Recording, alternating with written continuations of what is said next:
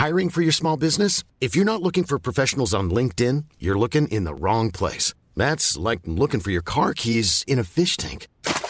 LinkedIn helps you hire professionals you can't find anywhere else, even those who aren't actively searching for a new job but might be open to the perfect role. In a given month, over 70% of LinkedIn users don't even visit other leading job sites. So start looking in the right place. With LinkedIn, you can hire professionals like a professional. Post your free job on linkedin.com slash people today.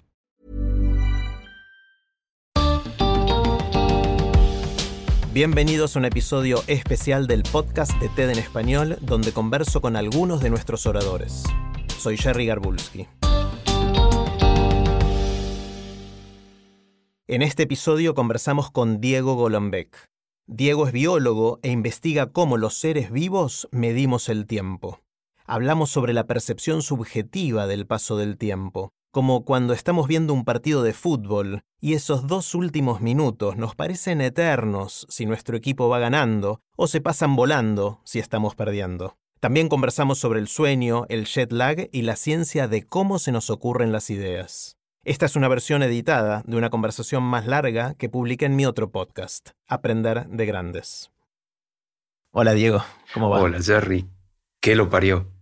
Cinco años, ¿no? Cinco años, no se puede creer. Tuve que ir a fijarme y no podía creer, la cantidad de tiempo que, que pasó y pasó un montón, como decía, en nuestras Pasó de vidas, en el todo, mundo. Pasó rápido y aquí estamos. ¿Y qué aprendiste, Diego, en todo ese tiempo? Sé que es una pregunta grande, pero para ver a es dónde nos enorme. Creo que aprendimos todos de todo, eh, en lo personal, en lo profesional, en lo sanitario.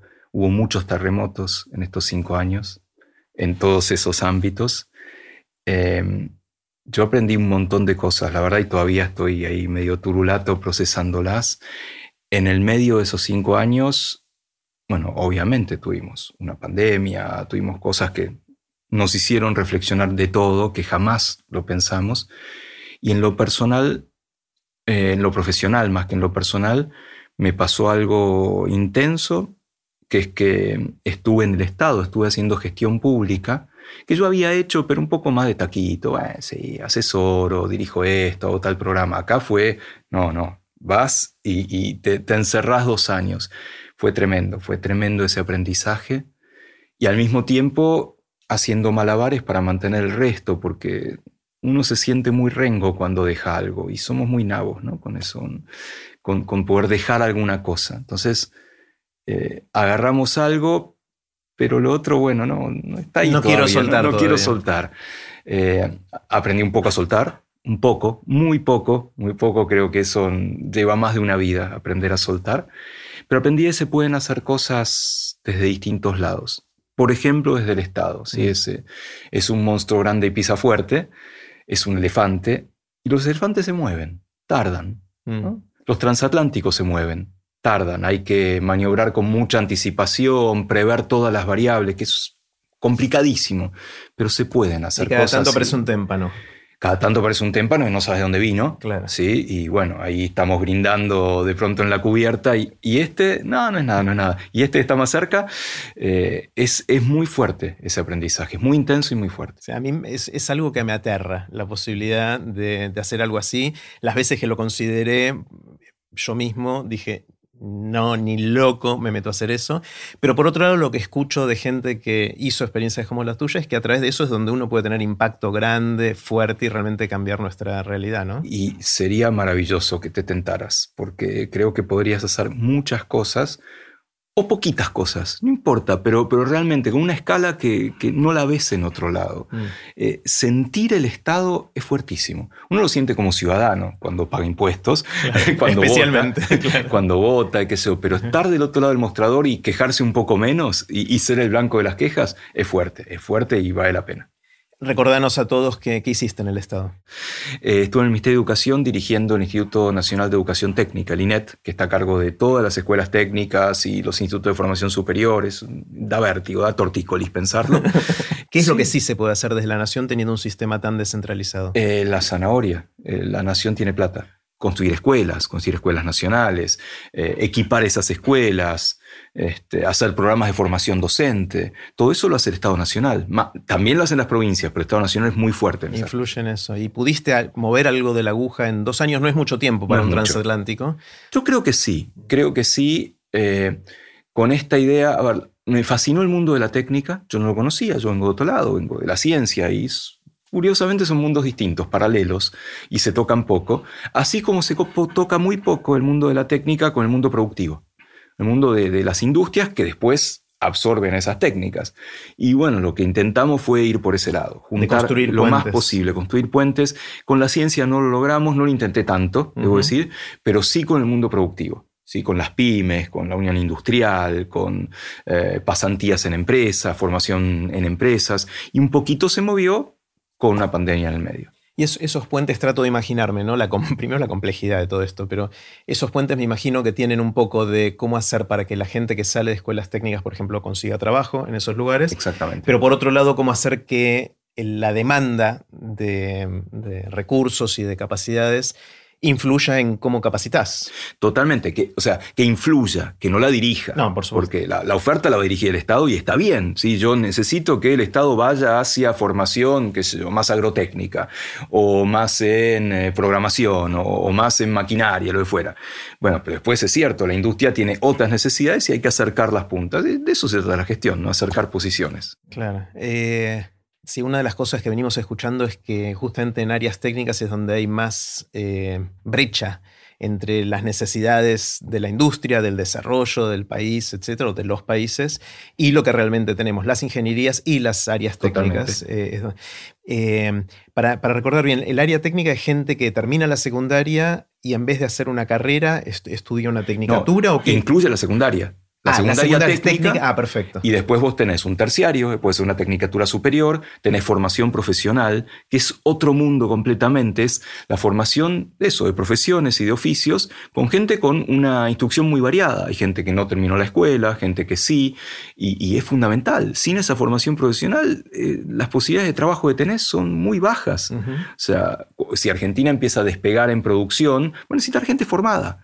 torneros, eh, soldadores, electricistas, enfermeras, un montón de gente hay que formarla. Todo ese es el mundo de la técnica. Es enorme, es inconmensurable en eso. Decime una o dos cosas que tengo que pensar y hacer bien a la luz de tu experiencia si decidiera meterme a hacer algo en el Estado, yo o la gente que nos escucha.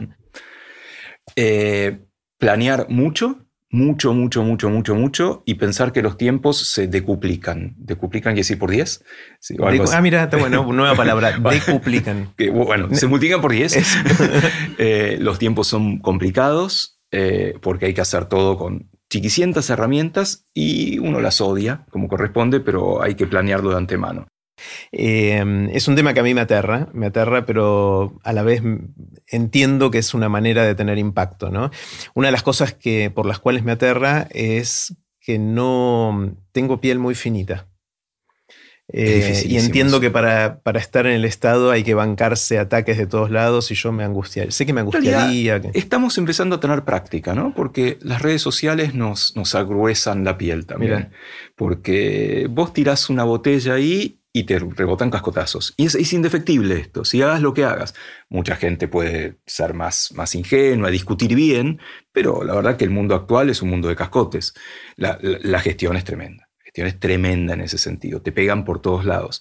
De hecho, yo tuve mucha injerencia en eh, las políticas de eh, aislamiento frente a la pandemia en las escuelas porque nada, me envidió el ministro, che, vos ayúdame con esto, habla mucho con el Ministerio de Salud, con el Ministerio de Ciencia. ¿Para las técnicas o para, para todas? Ah, mira, no sabía. Yo estaba encargado de coordinar los protocolos de las escuelas. Y eran protocolos fuertes, eran protocolos duros, sí, de hecho. Y controvertidos, había gente que estaba de acuerdo, Absolutamente, y está bien que sean controvertidos, pero eh, la verdad es que fue, fue duro y nos pegaron mal, por todos lados, por todos lados. Y hay que, hay que endurecerse, pero sin perder la ternura. ¿Y qué haces ahí? ¿Apagás las redes sociales para que no te impacten o las mirás y decís, no voy a prestar tanta atención? No contesto, No contesto eso seguro, pero no podés no mirarlas. El, que es más fuerte que uno, ¿no? Sí, por supuesto. Pero pega, pega. Cuando, cuando es mala leche, pega mucho. Cuando es una crítica fuerte, pega también y te hace pensar. Está buenísimo. Una crítica constructiva para... para uh, Quizá tienen razón. Sí, pero cuando es, cuando es de mala leche, pega feo. Mm. Eh, lo cual es buenísimo porque mirás el mundo desde otro lado y puedes hacer cosas distintas, pero también necesitas este, mucho más conocimiento del territorio. Bueno, y ahora volvés al mundo de la investigación a dedicarle más tiempo. Nunca lo terminaste de soltar, digamos, pero ¿cuáles son las grandes preguntas? ¿Cuáles son los temas que te interesan científicamente en esto? mi, interés es el mismo del tuyo, es ese de leer o ciencia ficción, o más adelante ensayos, o, ver obras plásticas, obras artísticas, o, el cine, el cine mismo, ¿no? Esa, esa magia de que las cosas se muevan y vos no te des cuenta, ¿no? Es muy loco todo eso. Y, de hecho creo que eso fue la motivación para estudiar el tiempo. Yo me metí en biología sin saber por qué, no, no tenía mucha idea, y en un momento apareció el cerebro y el tiempo, y en el mismo lugar. Ah, bueno, ah, bueno. Y fue maravilloso. Y a partir de entonces ando buscando ese tiempo ahí perdido. Hay muchos tiempos, muchas formas de abarcar el tiempo. Yo lo, la abarco desde la biología, ahora un poco más amplia, porque incluye la psicología, algo de sociales por ahí. Desde la biología hay muchísimo tiempo, es obvio, ¿sí? Eh, el tiempo de desarrollo, nacemos, morimos y en el medio pasan un montón de cosas. Bueno, eso es una rama de la biología. Estudiar cómo pasan esas cosas, cuán rápido, cuán lento, qué, qué cosas se tienen que dar en determinadas ventanas, en determinados momentos, cómo es algo previo a nacer y qué pasa si es indefectible morirse. Todas esas preguntas del desarrollo. También hay preguntas con respecto al tiempo del lado de adentro, el tiempo subjetivo. Eh, ¿Hace cuánto estamos charlando? Y bueno, uno tiene alguna idea, ¿qué serán? ¿Siete minutos? No sé, no, tengo idea, ¿sí? Lo, que fuera. Pero la pegamos bastante bien. ¿Y por qué? ¿Por qué hay algo acá adentro que dice pasaron siete minutos y no tres horas o 40 segundos? ¿Y cómo funciona ese algo? Esa es una de las grandes preguntas de, estos, de estos tiempos del lado de adentro.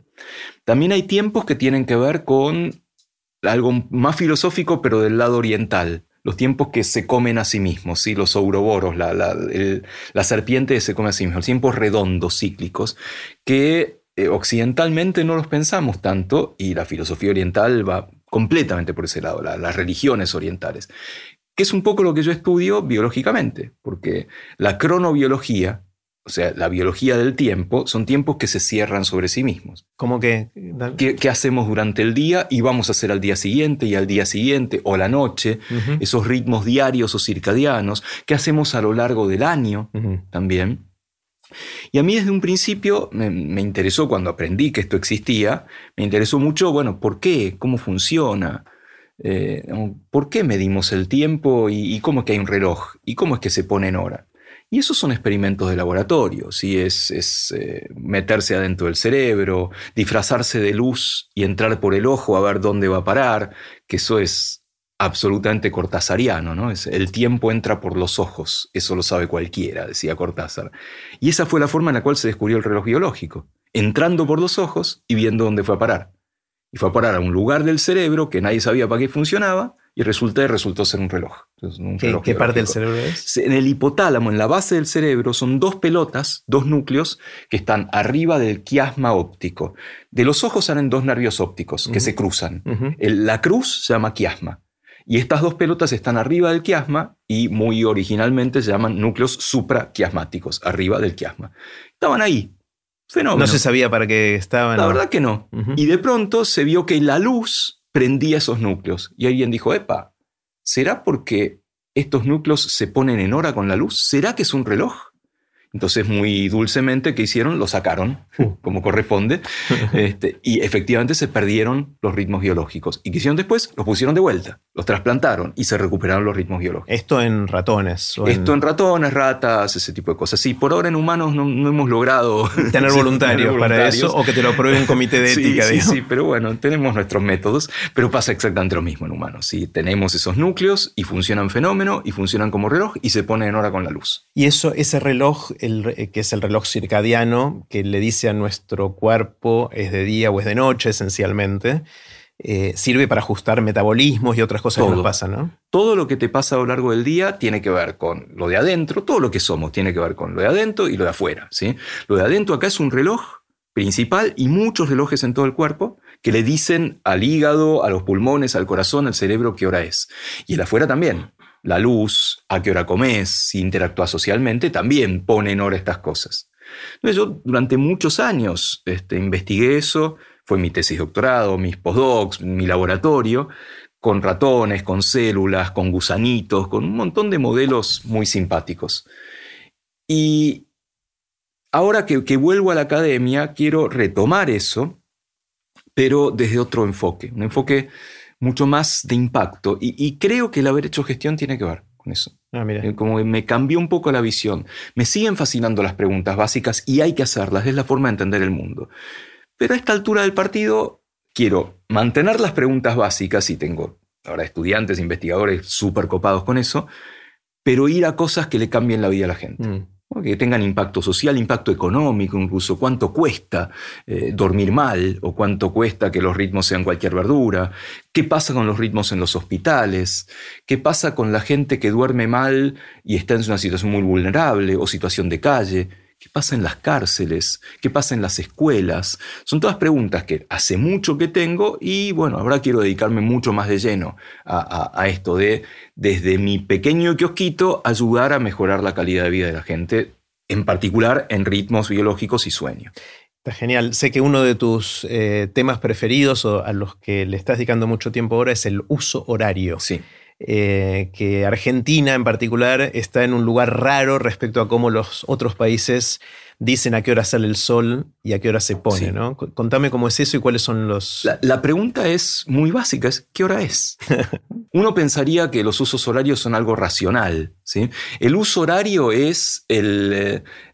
El, tiempo que se necesita para atravesar, que, recorre la, Tierra en una hora, y recorre unos 15 grados. Sí, básicamente. son los 360 grados dividido 24. Exactamente, exactamente. Y eso es una, convención, es una convención, pues podría haber sido, nada, que midiéramos distinto, lo que fuera. Esa convención es de 1800 y pico. Esa convención fue necesaria cuando el tiempo local no alcanzaba. Antes era muy fácil, vos no salías de tu pueblo. ¿sí? De pronto aparecen los trenes, y los trenes mm. van muy rápido. Entonces vos partís a cierta hora, llegás a una ciudad a cientos de kilómetros de distancia y tu hora es la del pueblo anterior, pero el mediodía ahí es otro. Y ahí se puso en, esta convención diciendo, bueno, tenemos que poner horas estándares, que todo el mundo sepa qué hora es y si se mueve qué hora va a ser. Se adoptó después de algunos cambios el meridiano de Greenwich como meridiano cero y a partir de eso se dividió el mundo en estas fracciones, estas fracciones de hora. Fenómeno, todos contentos.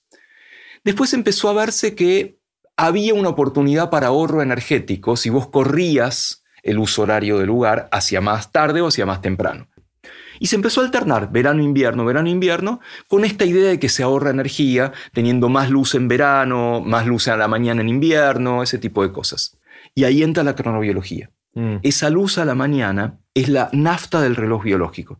Lo pone en hora, le dice, tenés un día por delante, gana energía, mejora el estado de ánimo, estate más alerta. Hay toda una escuela ahora de esto que se llama eh, TRF, Time Restricted Feeding, alimentación restringida por el tiempo. Lo que dicen es que si vos concentraras tu horario de alimentación en un lapso de relativamente pocas horas durante el día, todo anda mejor. Culturalmente para nosotros es imposible, porque ponerle ese lapso fuera enorme, de 12 horas. ¿sí? Tendrías que estar desayunando, no sé, a las 7 y a las 7 terminando de cenar. Cosa es imposible para nosotros culturalmente. Mm. Pero al menos, ¿sí? Restringir un poco el, rango de alimentación y no comer más tarde, el snack nocturno bien tardío, ese es una porquería. Te hace mal, te hace engordar de más, lo metabolizas mal y dormís mal, que además tiene otras consecuencias. Bueno, en los últimos pocos años, te diría 20 años por ahí, aprendimos muchísimo sobre el sueño, sobre la importancia que no es solamente descansar. De hecho, ni siquiera es tanto descansar, porque cuando vos haces mucha actividad física no dormís más. Y cuando estás al pedo todo el día, no dormís menos. ¿sí? Por tanto, no es solamente descansar. Y sabemos muchas cosas, sabemos que durante el sueño, no durante la noche, sino durante la noche y el sueño, las dos cosas juntas, el sueño, el cuerpo se repara, ¿sí? crecemos en la, etapa de crecimiento, eh, no es solamente que se secrete una hormona de crecimiento, sino que se secrete de noche y durmiendo. ¿sí? Sabemos que se fijan las memorias. Si vos eh, tenés un examen mañana y no estudiaste, lo peor que puedes hacer es quedarte estudiando de noche. Estudia un cachito andate a dormir y roga que te tomen ese cachito. Si por lo menos de eso te vas a acordar. Se mejora el sistema inmune, el sistema circulatorio, el sistema metabólico. Si vos comés lo mismo y dormís mal, engordás mucho más que si dormís bien. Incluso la luz de noche influye sobre el metabolismo. Si vos te vas a dormir con la tele prendida, ¿sí? pues te pusiste a ver tele en la cama y te dormiste, esa luz hace que engordes esa luz hace que comiendo lo mismo tu metabolismo sea más lento, por lo tanto engordás bastante más. Y esto lo sabemos hace poco, con lo cual la gente tiene excusa ¿no? de, decir, nada, no pasa nada, en la semana duermo poco, pero me, nada, me desquito en la siesta o el fin de semana. No, no te desquitas, no se recupera. Y esto es realmente importante conocerlo porque influye en, todo lo que hacemos, influye en, en tu estado de ánimo, en tu productividad, en tus accidentes. De hecho, si vos haces el tiempo de reacción de una persona que duerme mal es tan malo como el tiempo de reacción de una persona que está borracha. Wow. Sí. Eh, es interesante como cada vez veo más ejemplos de cómo el impacto de las cosas que hacemos tiene que ver con unir distintas disciplinas que históricamente tuvimos separadas. ¿no? ¿Qué, hay que unir para que todo esto funcione? Este, esto es, dato duro, te digo. Pensar de distintos lados te hace llegar más lejos. Y, y, en lo que yo hago, en el tiempo y en el sueño, es fundamental, porque una cosa es estudiarle el, reloj biológico un ratón, que está buenísimo y lo seguiremos haciendo. Y otra cosa es ver qué le pasa a un estudiante cuando entra al colegio a las siete y media de la mañana. Yo puedo decir, bueno, durmió esto, durmió esto otro, se puso a la luz, de fuera, pero necesito a alguien que sepa de educación, que me diga, y bueno, a la mañana podríamos hacer que de una vuelta por el patio, o, eh, podría, o necesito un experto en luminotecnia que me diga cómo hay que iluminar una escuela, o necesito un experto en logística de transporte. Pues si yo digo, la escuela tiene que empezar, poner a las 8, a las 8 y media, alguien me tiene que decir, bueno, pero ahí sabes qué, es un problema porque los padres o el ómnibus que los lleva tiene que salir a tal hora, entonces va a haber una galleta de tráfico, lo que fuera. Es imposible abordar un problema, casi te diría, por, por, por puntual que sea, por ejemplo, el horario escolar, sin múltiples miradas. Y esto no lo sabíamos antes. Eh, hay, algo muy nuevo en la forma de, investigar, eh, particularmente en neurociencia, psicología, pero, pero que le estamos aplicando a lo que hacemos nosotros, que es, eh, a mí me gusta llamarlo proxies de, comportamiento, porque están ahí disponibles y es cuestión de que los miremos bien. Y estamos empezando a aprovecharlos para ritmos, para, para entender el sueño. Por ejemplo, eh, qué pasa con los horarios escolares, un montón, qué, qué, pasa con el uso del celular. Es un montón de datos recontramasivos que la gente los está aprovechando muy bien. Los físicos los están aprovechando muy bien, la gente de computación, de, un montón de cosas. Nosotros ahora estamos empezando a pensar cómo aprovecharlos para entender el comportamiento de mucha gente a lo largo del día o a lo largo del año. Es una fuente, es un tesoro de datos. Eso una vez que aprendamos a domarlo. Está genial. Y también sospecho que permitiría eso hacer un diagnóstico o revelar eh, el ritmo circadiano de cada uno, la propensión de ser, como siempre decimos, alondra o búho o ese tipo de cosas, sí. ¿no? Sí, es igual. Esto te permite cosas individuales, pero la fuerza de esto es en lo poblacional. Claro. Y entender el jet lag social de un país, de una provincia, de, una población.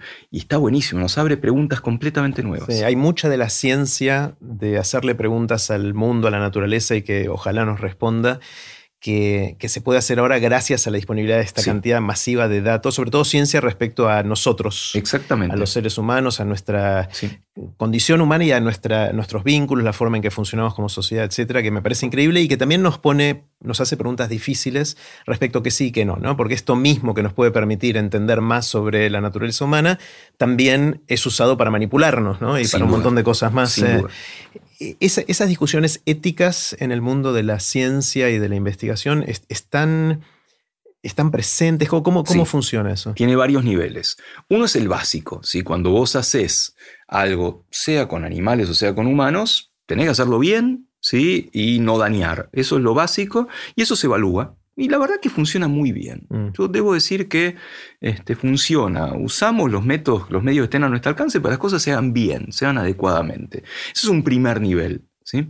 Después hay otro nivel que es, nosotros permanentemente estamos haciendo preguntas, a veces encontrando alguna respuesta y poniéndola ahí a disposición del mundo. Mm. Y ahí decimos, ya está, cumplí mi, ya está, yo ya cumplí mi rol como científico. ¿Y después qué pasa? ¿Qué pasa con esos datos? ¿Qué pasa con esa información que vos pones disponible? Eh, ¿Alguien se la apropia? ¿Alguien la patente? ¿Alguien la usa bien? ¿La usa mal? Eh, y la verdad es que eso no funciona tan bien. Nosotros nos sentimos muy, nos sentimos chochos con que cumplimos nuestro rol de sacudir a la naturaleza preguntazos y obtener alguna respuestita. Y nos desentendemos. Después vamos hacia otra pregunta. Y me parece que tendríamos que repensar un poquito eso. Bueno, la otra cosa que me fascina, en la cual vos estás muy activo, por lo menos desde mi punto de vista, de, de donde yo te veo, eh, es un puente muy interesante que a mí me fascina, que es entre la ciencia y el arte. Estamos entrando a otro temón. Sí. Eh, muchas de las conversaciones que tuve acá en Aprender de Grande fue con científicos que hacen arte o artistas que hacen ciencia o cosas, combinaciones de todo eso, porque me parece que ahí hay una- un terreno fértil espectacular. Vos lo haces bastante desde la palabra, eh, en distintas formas, de, de escribir Sí. o de contar. o- eh, ¿qué- ¿En qué andas pensando en este tipo de, de puentes adicionales? Eh, eso es, es- es un poco parte de, de- de- de mi historia de cómo llegué a la ciencia sin saber cómo. Y, y- y la alegría de poder aprovechar otros intereses, otros gustos, de poder meterlos en la misma bolsa y que pase algo, ¿no? Eso es, eso es lo que siento que, que- más me llena cuando sale y cuando no sale lo sigo buscando. Eh, efectivamente, mi, mi arma artística es más la palabra. Pasé por distintos lugares, pasé por la música o el teatro. El teatro también tiene mucho de palabra. Eh, y hay cosas muy poderosas ahí, Hay dos obras que a mí me pegaron mucho. Una era Copenhague obvio. y la otra Galileo Galilei. Y Es- sí. esas dos obras eh, de las que vi de cómo meter la ciencia a través del teatro son las que más me volaron la Pero cabeza. pone Copenhague, ¿sí? Boris Heisenberg, hablando de física cuántica, no entendemos nada, pero nos pega de una manera que no te lo pega leyéndolo, no te lo pega una película. Hay algo con el teatro, con esa, esa presencia que tenés ahí, que no lo tiene nada. Mm. Y, y tenemos que aprovecharlo muchísimo más con el teatro, con las novelas, con la música. Estoy trabajando en otra idea con un querido amigo que, que es un- tiene un- dirige una compañía de teatro hace mucho en Francia, que es teatralizar el último teorema de Fermat. ¿Sí? Que es algo de nuevo, vos lo lees y te cuentan esto de que Fermat escribió en el borde de la hoja algo, y decís, nah, no. Bueno, y toda la historia de, de, de, de, de, Fire, de descubrir el, el- el teorema y todo lo que le llevó, bueno, no se entiende. Bueno, pongámoslo en teatro a ver qué pasa. Teatro, perdón, ¿la parte de Fermat o la resolución ahora es las dos. 15, las dos. 20 Es años? las dos, de jugar entre las dos. Jugar entre Me las dos. encanta, me encanta. De hecho, bueno, el, el último teorema de Fermat, el libro El libro de Simon Singh de Simon es, es, hermoso, es genial, es, uno de mis libros favoritos Es de, toda la vida. Realmente es- está tan Eh, bien ese sí, libro. sí, sí, Que eso cuenta esencialmente el. Te metes en la, en la- Wiles, se llama, Wiles, ¿no? Wiles el, matemático sí, sí. que, lo, que lo probó. eh, te metes. Es como un, un thriller de Totalmente, matemática, cosa que- Totalmente, eh, totalmente, sí. que Sí, me sí. encanta. Y de esos, ya que estamos hablando de esto, hay otro que me encanta, que no es tan conocido, que es un libro que se llama Longitude. Sí, de Dava Longitud. Sobel. Sí, ese. Ah, mira, mira qué bueno, qué bueno que lo, no hermoso sabía que lo libro, hermoso. A mí me encantó y la gente no, lo- no- no es muy conocido ese libro. No, eh, y, y yo creo que, que le fascinaría a la gente. Hay, hay un. e- Eso, eso es más divulgación científica, comunicación pública. Hay un, un género literario que se ha dado en llamar ciencia en ficción, Ok. que es ficcionalizar la ciencia un poco. Eh, Guillermo Martínez lo hace todo el tiempo. El teorema de Fermat es un protagonista de Crímenes Imperceptibles, Claro, finalmente. sí, ¿no? sí, sí. Eh, hay un autor este, mexicano que es extraordinario, se llama Jorge Volpi, escribió una novela que se llama En busca de Klingsor, que es la búsqueda de la bomba atómica por parte de la Alemania nazi. Y a partir de ese libro, que es maravilloso, lo llaman a Jorge al Congreso de Física a charlar. Hay puentes que se forman a través de, de la literatura que son increíbles. Ni hablar de Borges ¿sabe? siendo citado por Sin papers duda, científicos. sí, Ya de- teníamos que llegar a. Eh, sí, es uno de los más citados por todos los científicos, claro. Sí, Que sí, te. La deja, te la deja picando, la verdad. Y él lo hizo intuitivamente porque no sabía mucho de No. ciencia. ¿no? Y él, es el, era, tenía una falsa modestia importante, Borges, pero cuando le preguntaban le decía, no, no, comprendo muy poco sobre estas cuestiones. hay, hay, un libro de Alberto Rojo, uno de los de la física en la vida cotidiana, que él cuenta que se encontró con Borges en una confitería con su papá, y el papá le dice, vamos a saludarlo. Y, y, Alberto le dice, bueno, estoy estudiando física. Y dice, ajá, qué interesante. Le dice Borges, siempre me ha fascinado el tema del barómetro. Eso puntualmente el barómetro. es buenísimo, es buenísimo, sí. Eh, genial, genial. Eh, sí, a mí yo creo que hay mucho por explorar en, el arte, la ciencia, los puentes, eh, y creo que, que no solo entre arte y ciencia, sino cualquier otra disciplina tradicional, histórica, cualquier de esos hilos, tendiendo un puente casi al azar con cualquier otro, surgen cosas interesantes, ¿no? Yo quiero hacer eso con el tiempo, en los 10 últimos años de vida útil que me quedan. Vamos, te quedan más. Bueno, quiero que acercarme a, gente de letras, de filosofía, de historia, para considerar el tiempo como algo, como algo que nos fascina, que nos da tortícolis de pensarlo, pero bueno, pensémoslo juntos. Bueno, hay otro libro que seguramente conoces o quizás, que es em, Los sueños de Einstein, de, de Lightman. Eh, es otro clásico en esto. ¿no? Hermoso, una belleza ese libro. Sí, que Einstein no juega un rol tan protagónico en el libro. No importa. Son los sueños del joven Einstein empleado en la, oficina de patentes de Berna con el tiempo, el tiempo que existe, que no existe, el tiempo se puede ver, el tiempo local, el tiempo circular, una belleza. Sí, sí, de hecho está buenísimo porque cada capítulo son, cada sueño vendría a ser, son cosas contradictorias entre, entre uno y el otro de posibles interpretaciones de, hermoso, cómo es, hermoso. de cómo es el tiempo. Y así enseñáramos ciencia así. A, través de, a través de estas novelas, de esta literatura. Cambiaría un poco el mundo. Bueno, ahí, ahí hay otra gran oportunidad de tender puentes, ¿no? Porque la ciencia la, enseñamos típicamente como verdad revelada, ¿no? Eh, y la verdad es que no funciona así la ciencia. Lo que funciona así es, ese es el resultado final después de un camino muy largo y, tanto si querés ser científico como si querés tener una mente científica para entender el mundo, por más que te dediques a otra cosa. Eso es algo que la educación no hace, ¿no? Ni la educación ni la difusión. Contamos hechos de la ciencia y no el recorrido, la pregunta. No tenemos tiempo, no tenemos espacio y tendríamos que repensarlo un poquito. Obviamente, cada tanto te aparecen profes extraordinarias o extraordinarios que muchos científicos dicen yo hago ciencia por esa profe de tercer año, qué sé yo. Bueno, necesitaríamos muchos más y, dotar de herramientas. Esta herramienta de entrar por el arte puede ser fascinante. Mm. Una de las cosas que me asombra es, a pesar de todos los logros de la ciencia, inclusive con la pandemia que nos mostró que rápidamente podíamos generar vacunas para... Eh, hacer que la pandemia fuera mucho más corta de lo que podría haber sido y mucho menos letal, a pesar que fue terrible, fue mucho menos letal de lo que podría haber sido a pesar de todo eso, siento que igual en el mundo hay, em, no sé porque no tengo los datos si, es, si va creciendo o no, pero al menos se mantiene una tendencia importante a que la gente adopte pseudociencias y que tenga perspectivas casi de explicaciones mágicas de la realidad, desde el horóscopo a un montón de creencias que no tienen ningún tipo de fundamento empírico. Eh, y la gente se guía por eso, ¿no? Es, es algo que a vos te preocupa, te asombra, te, lo, divido en, dos partes y no hay muchos que estén de acuerdo con esto, me, he polemizado al respecto. Eh, está la pseudociencia que no influye en nada, que no pasa nada. ¿Querés leer el horóscopo? ¿Quién no lo lee? Vamos, ¿sí? Ya meterse con cosas de salud, con cosas de pseudociencia que influyen en la salud individual, la salud pública o en los derechos de, la gente, ahí hay que poner un, un coto y decir, no, no, hasta acá, para, para, para, para eso no está bien, hay evidencias, hay, hay otras cosas. Y con la pandemia pasó algo muy loco, ¿no? Porque, por un lado, la gente de ciencia empezó a tener más, más eh, injerencia, a tener otro, otra voz en los medios, sobre y la gente escuchaba, ah, mira lo que dice la viróloga, o mira lo que dice el epidemiólogo, ¿sí? Pero al mismo tiempo también hubo algo de naturaleza de la ciencia. Por ahí venía la viróloga y te decía algo hoy. Hoy sabemos esto sobre el SARS-CoV-2, ¿no? Y dentro de dos meses venía y decía, ¿sabes qué? Aprendimos más. Y no era tan así como te dije, es distinto. Eso es naturaleza de la ciencia y a la gente le chocó mucho. ¿Para, para cómo? Vos me decías que, que lavara todo con lavandina y ahora me estás diciendo que no es tan importante. No, no es serio esto. Y me pareció maravilloso y luego lo explotamos lo suficiente. Porque eso es la ciencia. La ciencia no es algo fijo, algo que va cambiando y lo tenemos que comunicar así. Esos cambios son parte de cómo avanza la ciencia. Y a la gente no le gustó.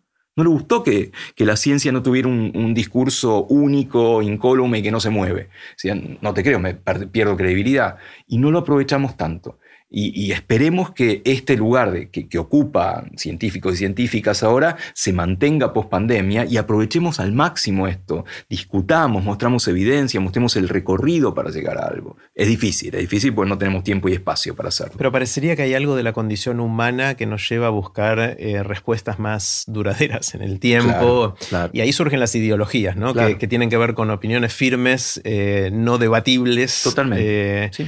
Otro tema, Diego, en el que te has metido mucho eh, es en tratar de entender la ciencia de la creatividad, de las ideas, de cómo es que nuestro cerebro, a nuestro cerebro se le ocurren cosas nuevas, ¿no? Contame algún titular de eso. Es, muy loco porque es intuitivo, es, la ciencia a mí más me gusta, ¿no? de las cosas cotidianas de todos los días y que hay experimentos detrás. Y uno no piensa que hay científicos haciendo experimentos de esto, ¿no? Las ideas, no, las ideas son de los, los, creativos, ¿viste? Es un, rótulo, los creativos que yo me imagino Mad Men, no sé qué, qué es los creativos, o de los filósofos, ¿no? de Platón y todos esos que la tienen muy clara. Pero no, hay ciencias naturales de las ideas, hay ciencias experimentales. Y a mí me sorprendió. Realmente me sorprendió y que tiene una historia larga. Eh, no tan larga como otras ciencias por ahí, pero un florecimiento de la ciencia de las ideas después de la guerra, después de la Segunda Guerra Mundial. ¿Sí? En, los 40, ¿sí? en la década de va del 40 al 50 y pico, la gente se dedicó a esto, se dedicó a entender por qué tenemos ideas, te presentan un problema y hacían experimentos para ver cómo lo entendías, cómo todos tendemos a pensar en la misma solución y cada tanto algún niato viene y dice, no, puede ser distinto esto. ¿Por qué? Hacer experimentos con ese que piensa distinto, ¿de dónde sale? Me fascinó como tema y no lo conocía. Yo no sabía que había una ciencia de las ideas. La ciencia de las ideas viene a, a corroborar sentido común. Trabajo, trabajo, trabajo, trabajo, trabajo, disrupción. Tal vez en esa disrupción todo el trabajo previo pueda asociarse de manera que decís, ah, era esto, que nabo, no me había dado cuenta. No puede ocurrir uno sin el otro. Mm. No puede ocurrir la disrupción sin el trabajo previo, porque no se te va a ocurrir nada. Y el trabajo sin la oportunidad de ir por otro lado, e ir por otro lado puede ser muy diverso. Puede ser salir a pasear, puede ser tener un hobby, puede ser dormir, puede ser un par de tragos de más, ¿sí? Eh, puede ser aburrirte, pues un montón de cosas que te dan la oportunidad, por medios que todavía no sabemos en términos neurocientíficos, de que haya asociación de distintos conceptos. Es genial, es genial. Diego, quiero hacerte preguntas cortitas. Son eh, algunas de estas te las hice hace cinco años, pero como sé que somos animales que cambiamos de opinión, cambiamos de ideas, eh, algunas quiero hacerte nuevo y otras son nuevas. De hecho, una, una nueva que, que estoy empezando a. que me interesa mucho, cuáles son esas conversaciones que deberíamos estar teniendo y todavía no están en la sobremesa familiar, en el grupo de trabajo, en el grupo de amigos. Creo que hay, un tema que, eh, que, nosotros todavía no vemos, ¿sí? que es el tema del ambiente, el tema del clima. Yo no lo veo pero la imposibilidad de pensar en legados, en pensar de, acá a un tiempo más largo que la propia vida, eh, por eso es que es un tema mayormente eh, dinamizado por jóvenes, ¿sí? porque son mucho más conscientes que nosotros, obviamente. Porque tienen también más expectativa de vida y saben que les va a impactar en su vida. sí. Mm. Eh, definitivamente es un, un, temón que a pesar de que estamos conversando ya del tema, no estamos haciendo lo suficiente claramente, para revertir algo que se nos viene, ¿no? Claramente, y cada vez más rápido y cada vez más cerca, y no lo vemos, no lo sabemos ver. Diego, el... suponete que hablando del tiempo, que es una fascinación compartida que tenemos, que viene un amigo y te dice, finalmente inventé la máquina del tiempo, mm, y te, ofrece probarla, te dice, te voy a dejar hacer un viaje a donde quieras y a cuando quieras, eh, pero uno solo. ¿Irías al pasado o al futuro? El futuro, sin duda. ¿Ah, sin ninguna duda. ¿eh? ¿Por qué? Eh, creo en la historia un poco, me la puedo imaginar y no me puedo imaginar el futuro. O sea, me puedo imaginar el futuro eh, no lejanísimo, si no te digo un futuro de un millón de años, futuro de mil años. Mil años, que también es bastante es lejano. Un montón. Mira mil años para atrás. Es un montón, por supuesto, sí, sí, pero. ¿Y crees que vamos a estar en mil años? Sí. Sí, ¿no? Sí, sí, sí. sí ¿Solo en la Tierra o en muchos lugares? Eh, me parece que ahí la pifiamos de escala temporal. Eh, nosotros nacimos, nos criamos con los supersónicos, ¿no? Nos prometieron un futuro que era ahora ese futuro, en el año 2000 y algo, no, no era el año 10.000.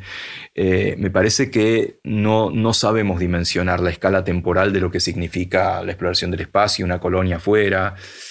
Ahora se ha acelerado bastante, ¿no? Con, novedades tecnológicas que, hace 10 años no estaban, hace 20 años, pero creo que todavía nos falta mucho. Creo que vamos a estar sobre todo acá y en lugares muy cercanos.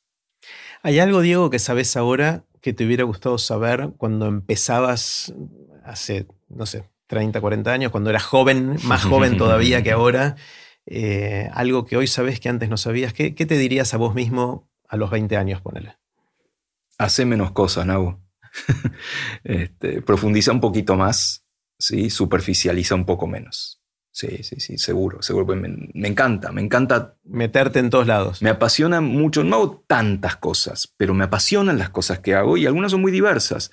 Y me siento mal si dejo una. Me siento muy rengo. Este, y nada, me parece que está bueno hacer varias cosas, pero multiplicarte tanto alguien te lo tiene que enseñar muy temprano. ¿Qué sentís que, es decir, en qué pensás distinto?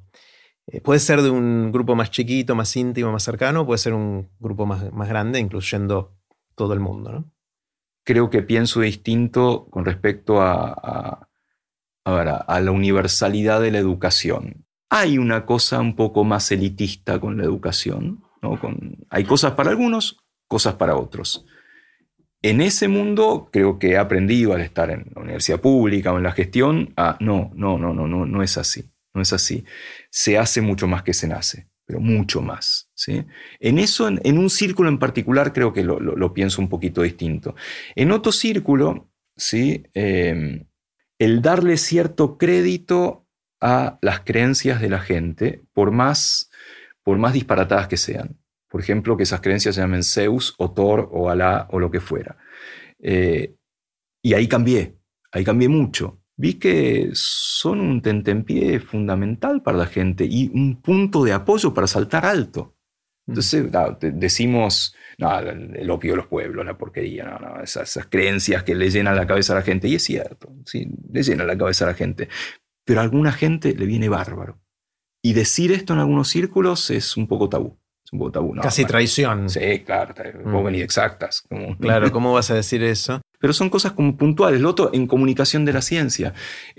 pensar que no hay que enfrentarse a toda la pseudociencia. Y eso hay gente que no está de acuerdo. Dice, no, no, si viene alguien que te dice es terraplanista, tenés que irle con todo, ¿sí? Tenés que irle con, los chiquicientos papers o con las fotos de, la órbita, eso, tomá y aplastarlo. Y vos decís que no porque no es dañino, ¿no? Porque eso no... Tenemos un tiempo finito, peleemos las cosas de valor. Más importante. Eso se va a caer por sí mismo, finalmente, sin que estemos o no. Cambio que alguien te diga, las vacunas no funcionan o causan autismo, epa, ahí causas mucho daño. Esas son las batallas que vale la pena sí, luchar. Sí, Está genial. ¿Qué te asombra? ¿Qué te sorprende? ¿Qué son esas cosas que ves y decís, wow? Em, la ciencia me, sigue sorprendiendo. ¿sí? Eh, la, gente que hace ciencia más que, más que la ciencia, ¿no? Y que lo hacen con ese entusiasmo. Y, los pibes, los, estudiantes que siguen viniendo, ah, quiero hacer esto, quiero hacer esa pregunta, eh, e, eso me sigue asombrando, me, me, encanta, realmente es algo que me encanta y, si no pasara eso sería muy difícil trabajar en ciencia. ¿Te asombra porque no tiene mucho reconocimiento social? O porque, porque no se aburren. ah, claro. hay gente que tiene la misma pregunta hace años y sigue, sigue, sigue con derivaciones, qué sé yo. A mí me aburre. Y, bueno, me asombra y admira que haya gente que lo pueda seguir. Está buenísimo, está buenísimo. Sí, claramente la, movida de, las nuevas generaciones es, eh, está cambiando el mundo, ¿no? en, un montón, un montón de dimensiones. ¿Qué cosas, Diego, crees? Esta vez es una pregunta difícil para un científico. ¿Qué cosas crees que no puedes probar? No, creo que es cuestión de tiempo me parece que hay infinitas cosas que no podemos probar, pero es cuestión de tiempo, cuestión de hacer la pregunta correcta y tener las extensiones de sentidos adecuadas. Eh, después hay otra pregunta derivada de eso, ¿qué cosas no vale la pena probar? Mm. ¿Sí? ¿Vale la pena entender todas las reacciones y las emociones humanas o vale la pena vivirlas? Eh, vale la pena entender que el amor es que se secrete dopamina y que eh, haya adrenalina en la panza y que te lata más el corazón, o vale la pena enamorarte. Posiblemente las dos cosas, pues fascinante probarlo, pero no que esa prueba no ensombrezca el vivirlo. Diego, ¿cómo haces para empezar a aprender algo nuevo? Suponete que, por la razón que fuera, querés o tenés que aprender algo en lo cual todavía no te habías metido, algo que conocías poco o nada ¿Por dónde empezás? Eh, buscando infinitas fuentes, demasiadas, tantas que me abruman pero, pero, por todos lados. Bueno, tenga que escribir algo nuevo, dar una charla de algo que no manejo tanto, fuera fuente, fuente, fuente, fuente, fuentes. ¿Esa fuente que es googlear esencialmente? ¿o es, ¿De dónde salen? Googlear, filtrando, filtrando mucho por fuentes científicas. Pero sí, sí, la fuente es googlear. Si tengo la suerte de tener un experto o experta cerca, obviamente, echarle un rato. Pero básicamente es eso, ponerle para hacer un libro, lo de fuera, es, veamos qué hay. Y, y te lees los papers. Sí, sí, sí. E, e, esa es de formación profesional. Claro. ¿sí? Eh, es ir al paper. Ir al paper que siempre esconde algo, siempre hay un, huevo de Pascua ahí adentro, eh, donde ves la metodología, ves los acknowledgements del los agradecimientos. Ah, este le agradece una empresa, entonces esto viene de acá. Eh, pero mis mi fuentes son los papers y eso es uno de los tal vez mayores aprendizajes que haya tenido la, educación científica. Mm, genial. ¿Cuáles son los libros que más te impactaron a lo largo de la vida? Si tuvieras que elegir uno, dos o tres libros que sientas que hicieron que Diego sea hoy quien es. Me acuerdo de mi primera línea de lectura, que era Emilio lee solo, lee a Lelí y ahí más cosas con él. Era el libro Mi amigo Gregorio. Mi amigo Gregorio, sí, sí, sí. Lo loco es que no con eso, con mamá, Emilio lee solo, lee a Lelí, Libélula y no sé qué, uno tenía que salir al mundo, a enfrentarse con el mundo, así, así salimos. Ese fue muy influyente, tanto me lo acuerdo hoy. Aprendiste a leer, Aprendí a leer esas palabras. Dentro de la colección Robin Hood había una serie llamada Viaje al maravilloso planeta de los hongos. Hongos. Sí. Uh de una autora, Eleanor Algo, que eran cinco libros de esos amarillos de tapadura, que eh, era, era extraordinario. Eran chicos, chicas de 13 años, 12 años, lo de fuera, que tenían un, vecino medio raro, un vecino que parecía un huevo, tenía cara de huevo, se llamaba Tico M. Bass. Eh, y resulta después que Tico M. Bass venía del planeta de los hongos que venía medio en exploración y después había que ir a salvar el planeta de los hongos y le faltaba, al planeta de los hongos le faltaba azufre. Entonces, ¿qué llevaban los niños a la gallina, que era, que era la mascota de, uno de los chicos, y la dejaban en el planeta porque los huevos tenían el suficiente azufre para salvar el planeta? Esos libros me marcaron. Me marcaron y son cinco, tres o cuatro o cinco libros de la serie. Eh, Después, bueno, obviamente viene la ficción, viene la literatura, descubrir que se puede jugar con las palabras, ¿no? descubrir a Cortázar, que hoy está más, más desacreditado un poco en la academia, la gente sabe de literatura, pero descubrir que, ah, no hay que ser tan solemne, ¿no? no, hay que contar las cosas así, se puede jugar. Y eso es un descubrimiento tremendo. Leer los primeros cuentos, leer Rayuela de Cortázar, me, voló la cabeza. Borges también, pero... Eh, me deja un poco en offside muchas veces. ¿En qué sentido? En, la brillantez, eh, la erudición. Hay, cuentos que te vuelven loco y otros que, a ver, ¿por qué el, el abad del Muftalí, de, la, de Richard Burton, de este y lo de fuera, te deja un poco perdido y necesitas Porque hay muchos guiños, claro, hay muchos guiños, que no. Un guía, y te das cuenta que no ves lo que. Claro, claro. claro. Eh, y bueno, y después obviamente varias lecturas, varias lecturas sobre el tiempo, mencionamos algunas y mencionamos este, a, Lightman. Eh, esta vertiente de ciencia y ficción con, con Volpi, Guille Martínez, con, hay, un tipo que se llama David Lodge, que hace ciencia y ficción pero de las ciencias sociales. Te ah. cuenta la academia de, las, de letras, de filosofía, y además las novelas son divertidísimas, por otro lado, es extraordinario el tipo. Hay una novela que se mete con el mundo de la neurociencia cognitiva, que es maravillosa, se llama Pensamientos. Eh, la, poesía también, descubrir, meterse en la poesía es un mundo tan difícil, eh, está buenísimo. Cuando te dejas atrapar por la poesía, que claro, uno recuerda eh, el siglo de oro español, lo que nos enseñaron, que está bueno, Góngora, esas cosas. no te emociona, a mí no me emociona. Mm cambio ves cosas, metáforas o cosas, eh, sobre la Neruda, Huidobro, Alfonsina Storni. Eh, ah, bueno, pará, ¿de dónde sacaron esto? ¿De dónde salió esa idea? Volviendo a la ciencia de las ideas, ¿cómo, cómo alguien junta estos dos conceptos y crea un mundo nuevo? Pregunta difícil. Supongamos que viene un cataclismo. Esta es una pregunta que le gusta hacer a Richard Feynman y yo la tomo prestada.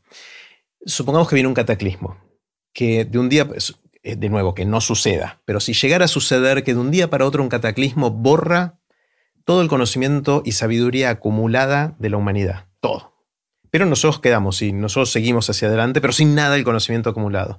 Y a vos te dan la oportunidad o responsabilidad de condensar parte de esa sabiduría, lo que crees más importante, en un parrafito.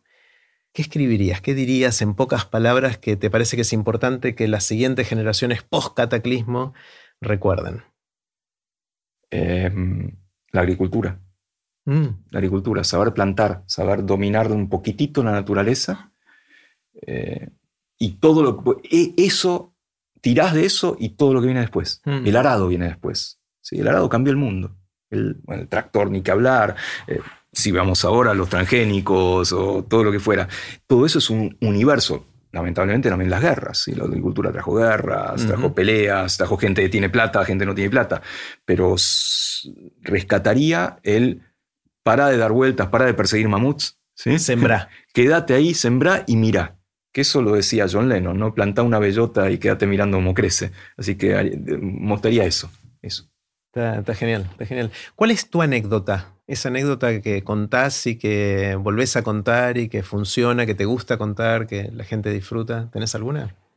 Y posiblemente dentro de la ciencia el premio Nobel, que fue extraordinario, me, divirtió, me enorgullece. Premio Nobel es estos premios que se dan a investigaciones que primero te hacen reír y después pensar. Y esto es IG, IG, Nobel, como Nobel. ¿Y de dónde viene IG, sabes? Hay dos, dos vertientes. Una es que si vos decís Ig Nobel, todo junto suena como innoble.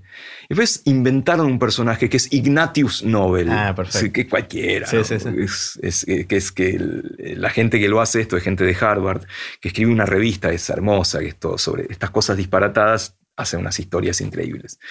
Eh, ¿Y cómo es la historia de cómo... La, historia es un poco, bueno, nosotros buscando cómo funciona el reloj biológico, queríamos saber cómo se ponía en hora. Se pone en hora con la luz. Entonces, ¿qué preguntas? Bueno, ¿qué quiere decir la luz?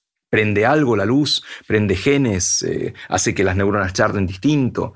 Buscando qué prendía o qué apagaba, encontramos que prendía una molécula, algo adentro del cerebro, sin lo cual la luz no puede poner en hora al cerebro.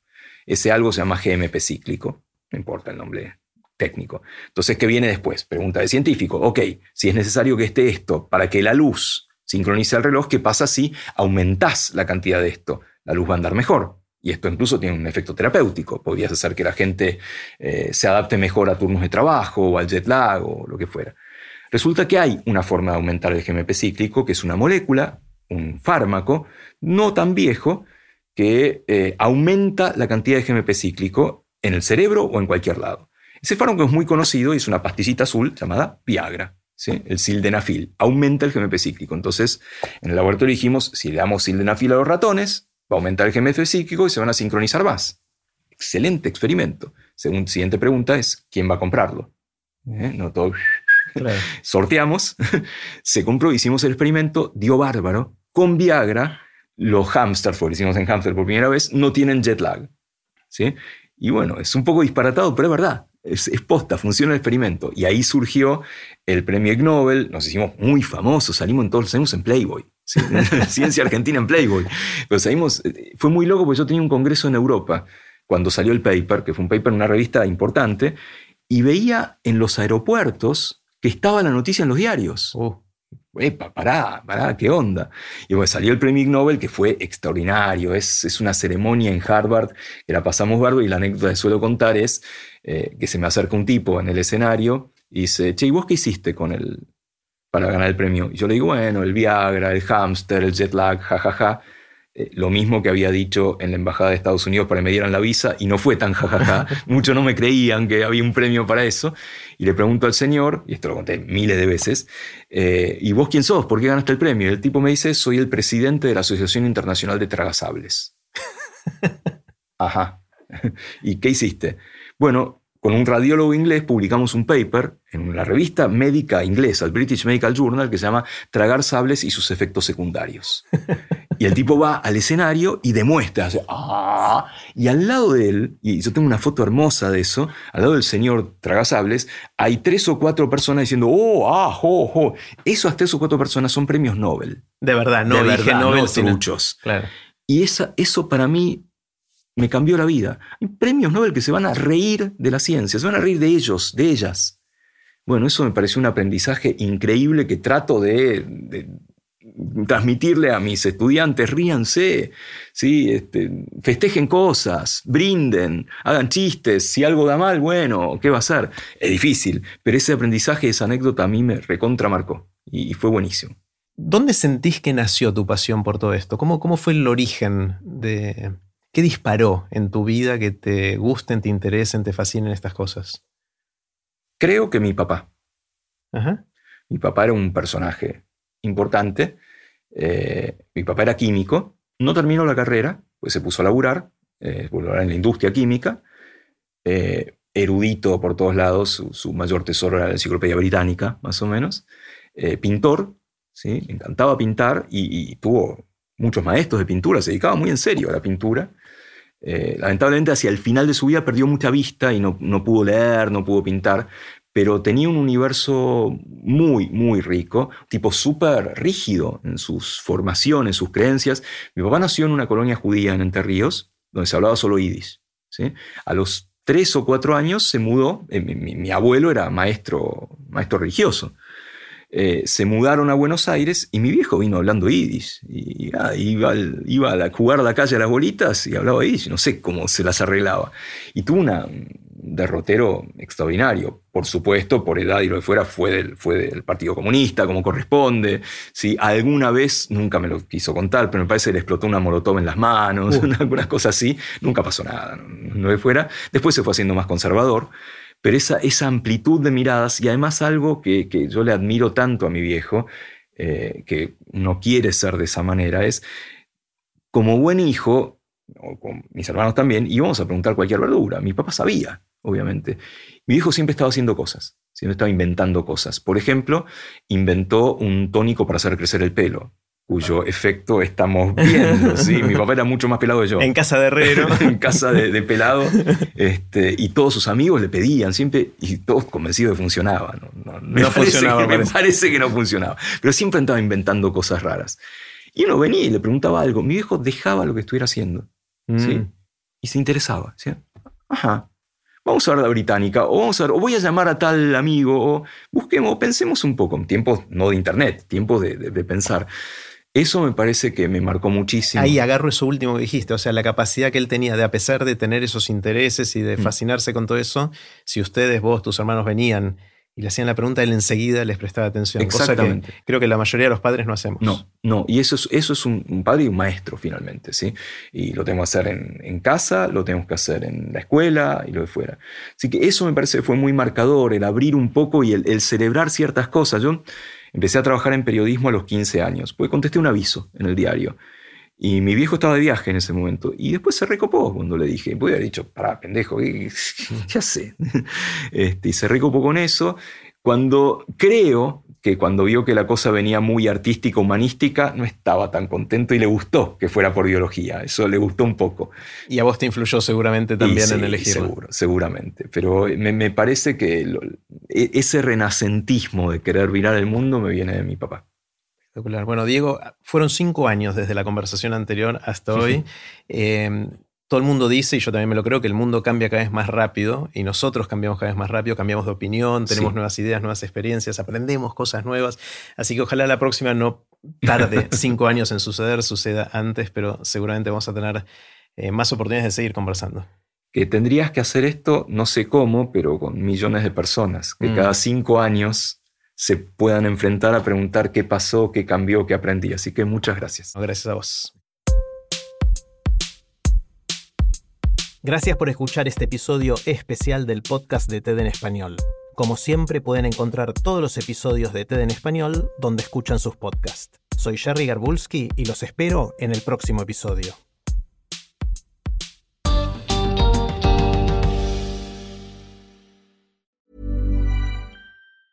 Mom deserves the best, and there's no better place to shop for Mother's Day than Whole Foods Market. They're your destination for unbeatable savings, from premium gifts to show-stopping flowers and irresistible desserts. Start by saving 33% with Prime on all body care and candles. Then get a 15-stem bunch of tulips for just $9.99 each with Prime. Round out Mom's menu with festive rosé, irresistible berry chantilly cake, and more special treats. Come celebrate Mother's Day at Whole Foods Market.